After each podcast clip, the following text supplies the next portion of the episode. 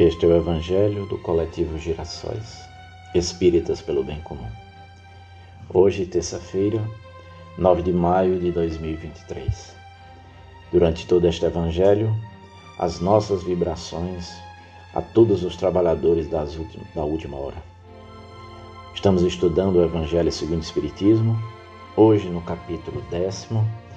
Bem-aventurados aqueles que são misericordiosos os itens 5 e 6, reconciliar-se com os adversários.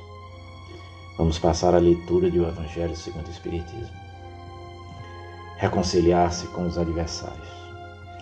Reconciliai-vos o mais depressa possível com o vosso adversário, enquanto estáis com ele a caminho, para que ele não vos entregue ao juiz, o juiz não vos entregue ao ministro da justiça e não sejais metido em prisão. Digo-vos em verdade que daí não saireis enquanto não houverdes pago o último ceitil. Mateus capítulo 5, versículos 25 e 26. Kardec faz alguns comentários sobre essa passagem do Evangelho. Na prática do perdão, como em geral na do bem, não há somente um efeito moral há também um efeito material. A morte, como sabemos, não nos livra dos nossos inimigos. Os espíritos vingativos perseguem muitas vezes com seu ódio no além-túmulo aqueles contra os quais guardam rancor, donde decorre a falsidade do provérbio que diz: morto o animal, morto o homem, quando aplicado ao homem. O espírito mal espera que o outro, a quem ele quer mal, esteja preso ao seu corpo e assim menos livre, para mais facilmente o atormentar, ferir nos seus interesses ou nas suas mais caras afeições. Nesse fato reside a causa da maioria dos casos de obsessão, sobretudo dos que apresentam certa gravidade, quais os de subjugação e possessão. O obsidiado e o possesso são, pois, quase sempre vítimas de uma vingança, cujo motivo se encontra em existência anterior e a qual o que a sofre deu lugar pelo seu proceder. Deus o permite para os punir do mal que a seu turno praticaram, ou, se tal não ocorreu, por haverem faltado com a indulgência e a caridade não perdoando. Importa, consequentemente, do ponto de vista da tranquilidade futura, que cada um repare o quanto antes os agravos que haja causado ao seu próximo, que perdoe aos seus inimigos, a fim de que, antes que a morte lhe chegue, esteja apagado qualquer motivo de dissensão toda causa fundada de ulterior animosidade. Por essa forma, de um inimigo escarniçado nesse mundo se pode fazer um amigo no outro. Pelo menos, o que assim procede põe de seu lado o bom direito, e Deus não consente que aquele que perdoou sofra qualquer vingança. Quando Jesus recomenda que nos reconciliemos o mais possível, mais cedo possível com o nosso adversário, não é somente objetivando apaziguar as discórdias no curso da atual existência.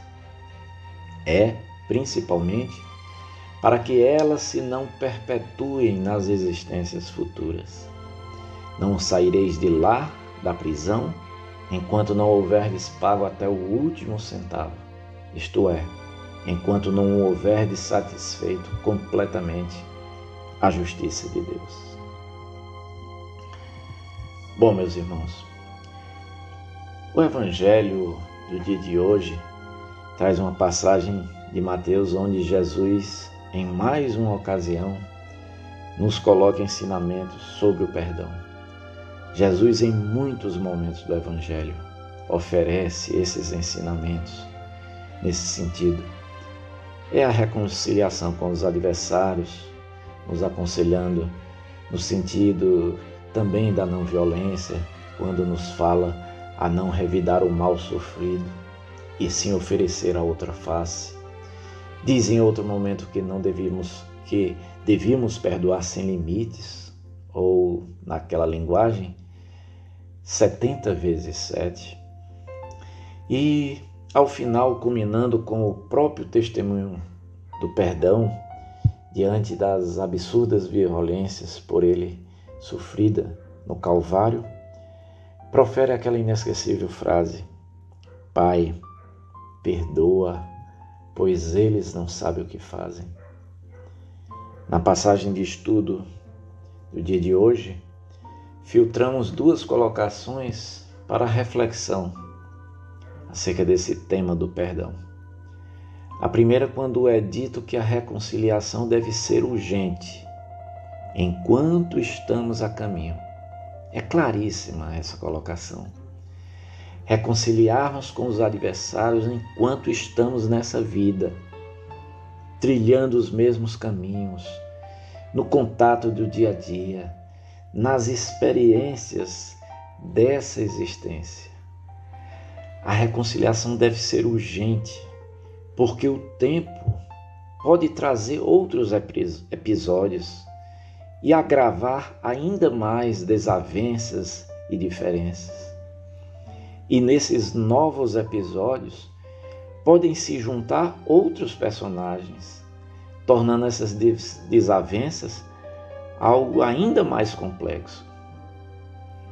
Reconciliar o mais rápido possível, porque essa verdadeira erva daninha das nossas vidas, que se chama inimizades, pode gerar raízes mais profundas, dificultando o seu arrancar. Essas tristes raízes muitos denominam de mágoa, rancor. E como essas mágoas, infelizmente, são duradouras. E em torno dessa questão do tempo, da duração dessas desavenças, que trazemos uma segunda reflexão em torno do texto lido, quando é dito naquela linguagem figurada que podemos ser entregues aos juízes e metidos em prisão e de lá não sairmos enquanto não pagarmos até o último centavo. É evidente que Jesus aí nos fala das consequências por nós sofridas por conta dessa ausência do perdão. Aliás, os que vivem imersos na mágoa, no rancor, no desejo de vingança, já vivem como que numa prisão. Mas o Espiritismo lança luzes também sobre essas consequências que Jesus nos alerta no seu ensinamento. A vida prossegue após a morte. E caso se mantenham esses laços de ódio, essas consequências terão efeito também no mundo espiritual e também nas próximas encarnações. Daí os inúmeros casos de obsessão, espíritos que não nos perdoaram, procurando ainda manter vivo os contatos com os seus inimigos dessa e de outras vidas. Nesse sentido se explicam também as antipatias que verificamos entre encarnados nos mais diversos reencontros da vida. Ficam essas reflexões para nós. Que Deus nos abençoe sempre, que Deus nos inspire a vivência desses ensinamentos imortais do Evangelho. Muita paz a todos.